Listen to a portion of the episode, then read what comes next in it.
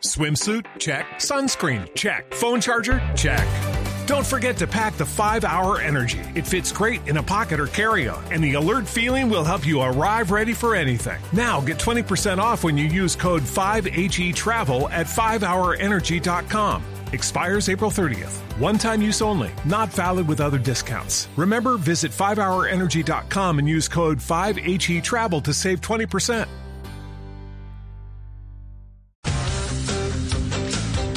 Las 8 y 35 minutos vamos a desarrollar nuestro tema central. Y pues, eh, obviamente que lo recordamos, por supuesto que es el Ministerio de la Soledad, pero más allá de eso es, es lo mismo vivir solitario que vivir en soledad. Eh, uno dice, bueno, pues que eso es como lo mismo pero realmente tiene un eh, significado distinto. Y es que hemos traído este tema por toda la situación psiquiátrica que se ha venido presentando a raíz de la pandemia.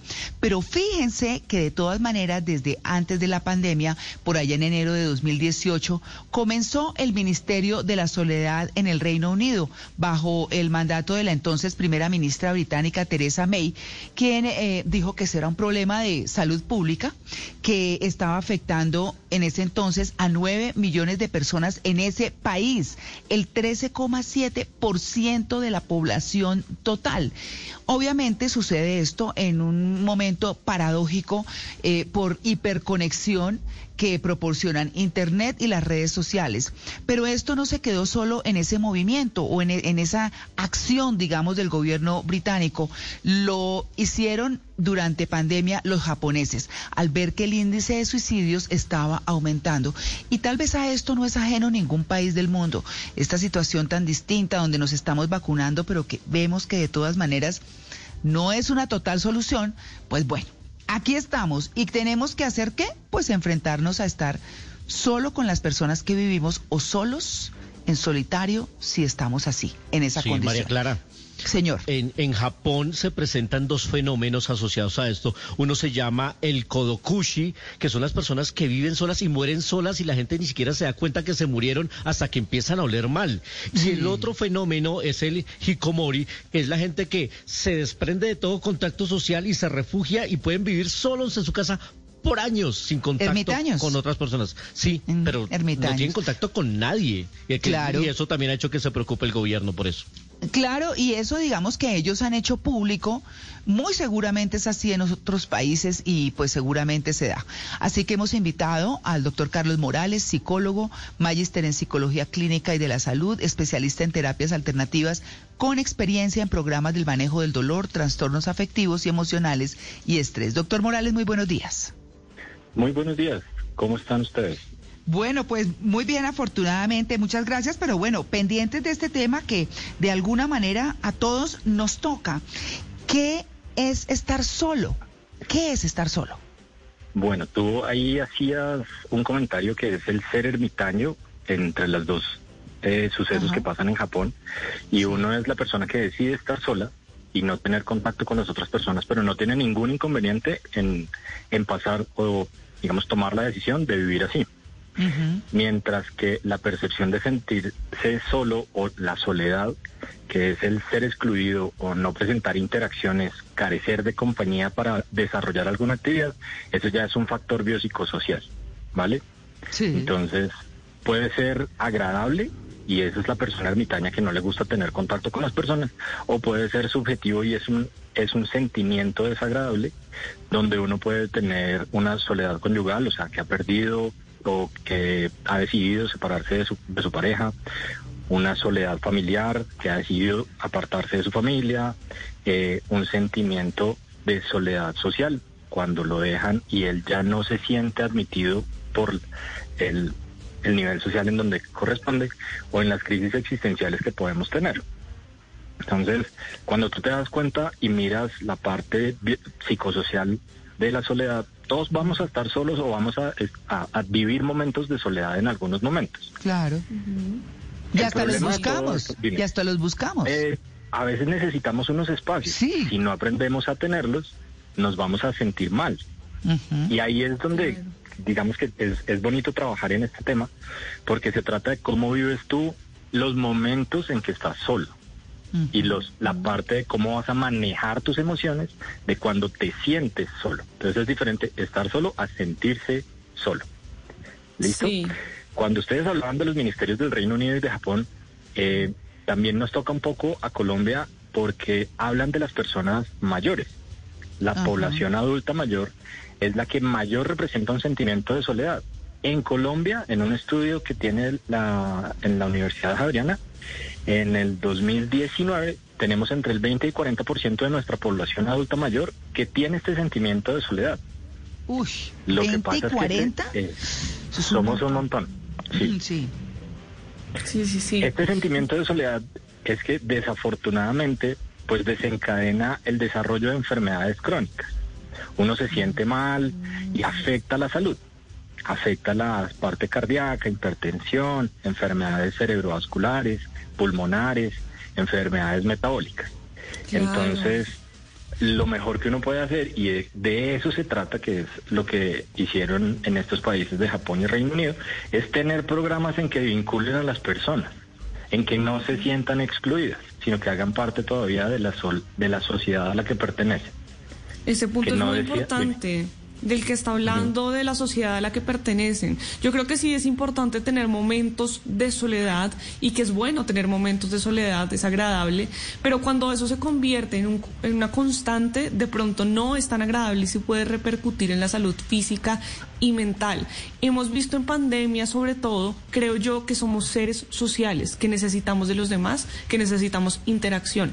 ¿Esto es cierto? Si somos seres sociales, si necesitamos esta interacción, o porque hay personas que prefieren definitivamente estar solas, si ya se ha comprobado, como usted dice, que incluso esto incide en la salud física.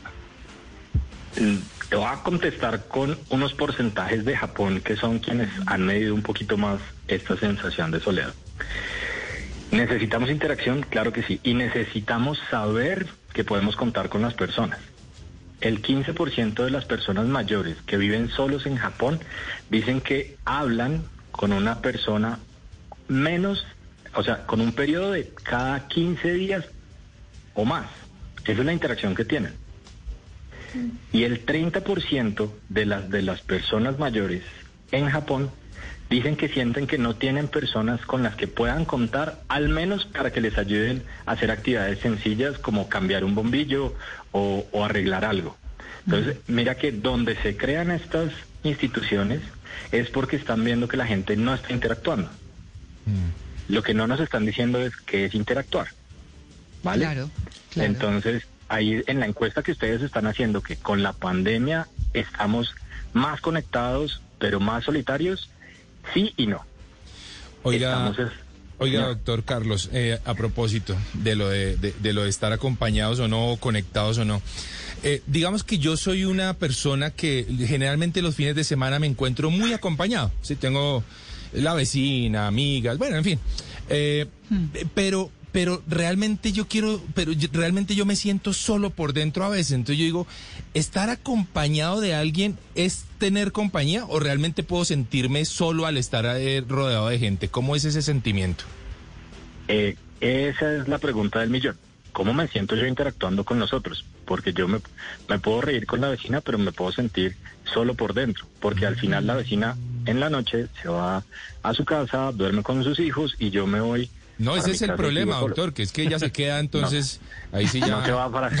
sí, sí, La vecina ya y esté acá. Ah, ah, bueno, listo. Ese, claro. ese, es un problema de interacción. Eh, pero el no tener pareja o el no tener una persona que lo acompañe en la noche puede hacer que se sienta solo. Claro, digamos que pues todo en exceso es... Eh, pues no está bien, eh, pero hay personas, por ejemplo, que eligen estar solas y que ya estando en pandemia, mm, como que dijeron, uy, rico estar solo, pero no tanto, ¿no? Y ese es un poco el tema del extremo. Pero yo quiero preguntarle, ¿cuáles son esas enfermedades crónicas que están identificadas como que se producen por ese vacío interior que tienen las personas que se sienten y viven en soledad? Ok. Eh, lo primero que nos puede afectar es el sistema inmunológico y estamos en plena pandemia de un virus. Entonces nos hace más susceptible a tener el virus. Podemos tener mm. problemas cardíacos, aumento de la hipertensión, problemas digestivos, aumento de la obesidad, problemas en el patrón de sueño, entonces empieza la irritabilidad y la parte emocional a perjudicarse. Empiezan a tener unos pensamientos que, como lo mencionaba, se van uno al extremo y puede empezar a tener baja autoestima, depresión, y empieza a tener o pensamientos suicidas, que es lo que ha pasado en Japón, mm. o la parte de volverse dependiente de algo que no te haga sentir mal, alcoholismo, adicciones y drogadicción. Entonces, ¿Qué cosa tan difícil?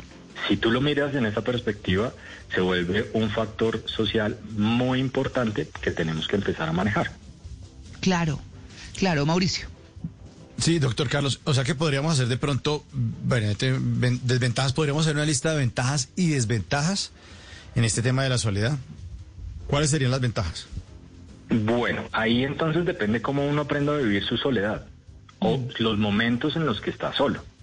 Si usted aprende a que puede en las noches leer, pasar, o sea, ver las películas que usted quiere, no tiene que pelear por el control remoto con sus hijos o su pareja para saber qué quiere ver, eh, empieza usted a mirar lo que puede ser positivo para usted. Necesitamos algo de interacción porque hay que negociar con alguien o tiene uno que llegar a acuerdos, eh, porque si no todo el tiempo de hacer lo que usted quiere, llega un momento en que puede llegar a desesperarse. Mm. Por eso uno no debe hablar solo, o sea, no debe tener estos problemas ya eh, de trastornos mentales en empezar a hablar con las cosas, porque ahí se necesita la interacción. Cuando yo Ay, me no me diga que uno, que uno está chiflado ahí, porque... no, es diferente cuando yo pienso en voz alta a cuando hablo con las cosas. el ah. problema cuando le hablo las cosas es que me respondan, ¿no? Y si le habla a su mascota, si le habla a su perro y a su gato, ¿Sí? ¿hay un problema? Mira, qué bonito que tú metes aquí eh, las mascotas. Yo le hablo a mi perro. Sí, y es una parte de interacción. Y lo peor, lo mejor de todo esto es que ellos también te responden, te dan cariño, te dan sentimiento, te dan emoción y te obligan a hacer cosas, te obligan a salir. Tú tienes que salir a comprarle la comida al gato, la arena al gato, la comida al perro, darle una vuelta y, y eso también, exacto tiene uno una interacción de cuidados mutua. Tengo que servirle la comida a mi perro, me tengo que levantar de la cama, ir, y mientras que le sirvo al perro, pues me, me hago la comida para mí. Pero si yo no tengo un perro, bajo esa interacción, y entonces pues mejor ni me levanto de la cama y empiezo a tener problemas depresivos o de baja autoestima. Entonces mira que sí ayudan y ayudan un montón. Cualquier mascota que tú tengas me hace una interacción contigo como persona. Y ellos a veces, a veces, lo digo por los gatos, a veces Pani también interactúan contigo. Los perros sí están siempre pendientes de ti. Sí, sí. siempre le baten la si le habla que la no se note que soy persona de perro. No, pues hay varios, si, le habla la si le habla la mascota, sí, ahí sí hay problemas. ¿no? Uno eh, va a salir y la mascota, ¿para dónde va? Ah, ah. No, no, pero también cuando hacen pilatunas problema de soledad. Exacto, pero tienes, mira que tú tienes una, algo que te hace interactuar con la parte social. Así, tú le hablas a la mascota y si tú sacas a tu mascota, de pronto en el parque te encuentras con alguien que también tiene una mascota y aumenta la probabilidad de que tú puedas interactuar con otra persona. Esa interacción te hace sentir un poco mejor. Que a uno le digan buenos días, le ayuda a uno desde las células de espejo que tiene uno, ahorita que solo nos vemos los ojos, de la mirada de buenos días y mantener una mirada tiene un contacto que hace que la parte neuroquímica de nuestro cerebro cambie. Mm. Pero si tú no la tienes, tienes un factor que puede empezar a disminuir la interacción y empezar a tener todos estos problemas de sistema inmunológico, cardíacos, depresivos y demás.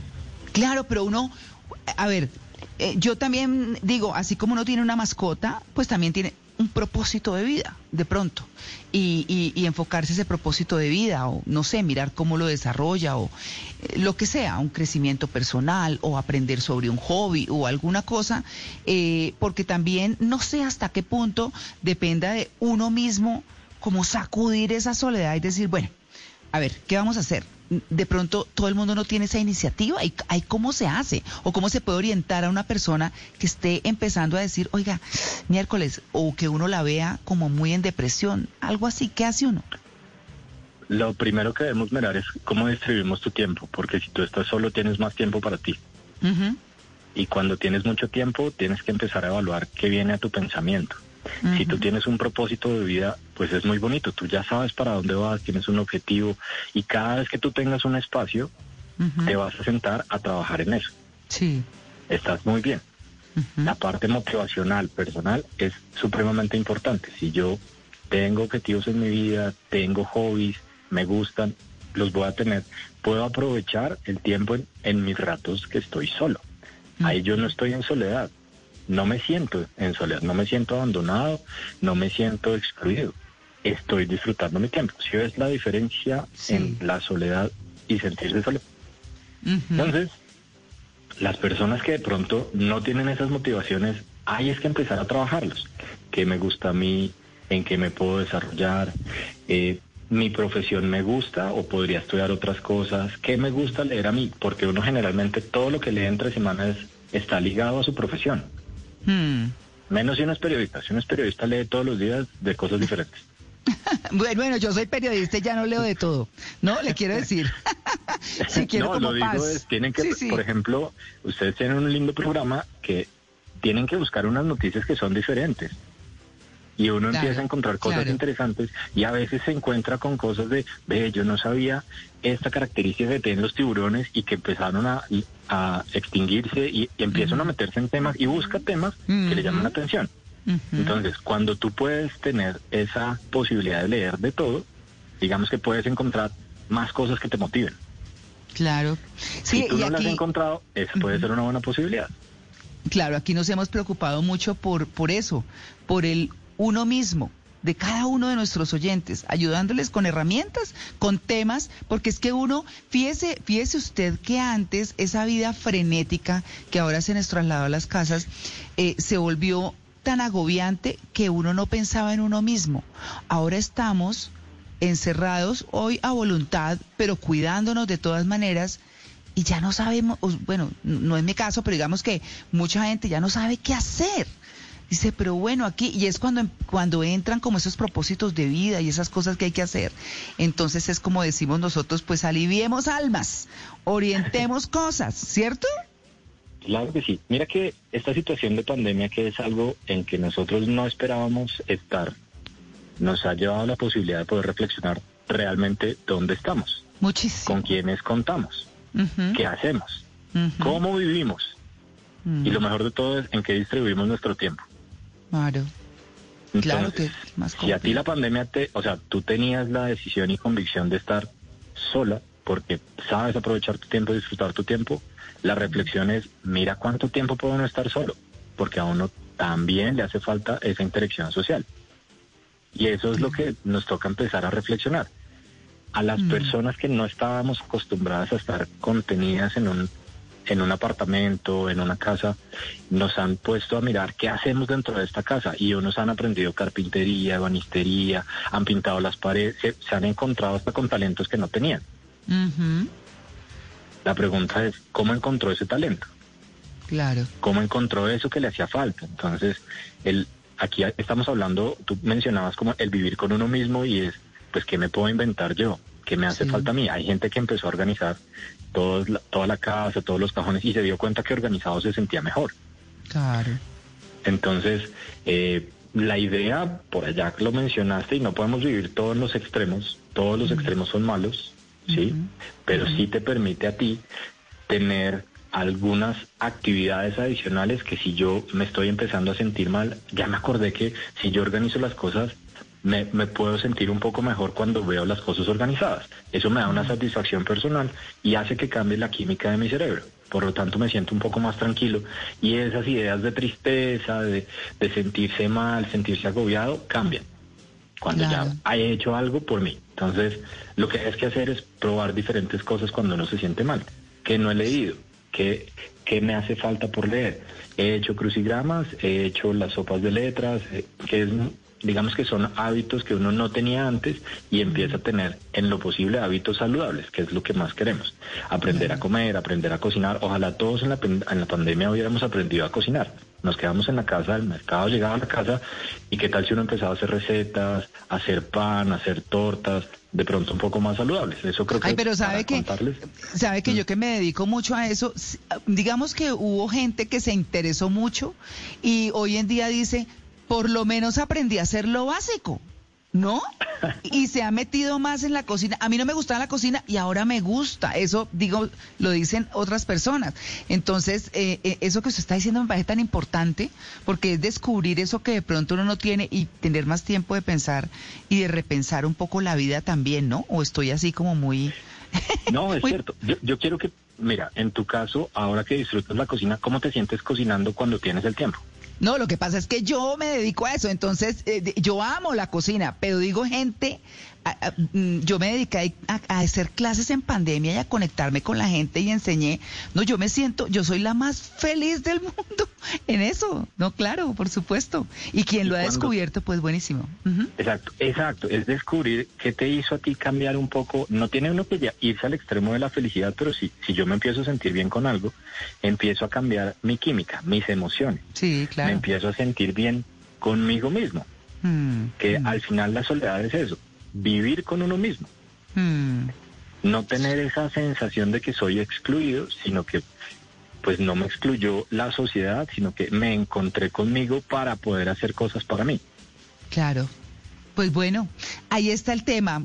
Interesantísimo en todo caso eh, estar alerta de las personas que conocemos cercanas y que de pronto las puede ver uno como, ay, es que esto, como que mm, los ve uno patinando y tal vez es apoyarlos y ayudarles en esta situación que nos ha tocado y que nos ha llevado a encontrarnos con nosotros mismos. Doctor eh, Carlos Morales, muchas gracias por su atención con En Blue Jeans de Blue Radio. No, con muchísimo gusto. Por aquí estamos siempre para acompañarlos. bueno, muy bien. 8.56. It is Ryan here and I have a question for you. What do you do when you win? Like, are you a fist pumper? A woohooer, a hand clapper, a high fiver. I kind of like the high five, but if you want to hone in on those winning moves, check out Chumba Casino. At ChumbaCasino.com, choose from hundreds of social casino style games for your chance to redeem serious cash prizes. There are new game releases weekly, plus free daily bonuses. So don't wait. Start having the most fun ever at ChumbaCasino.com. No purchase necessary. BGW. Void were prohibited by law. See terms and conditions. 18 plus.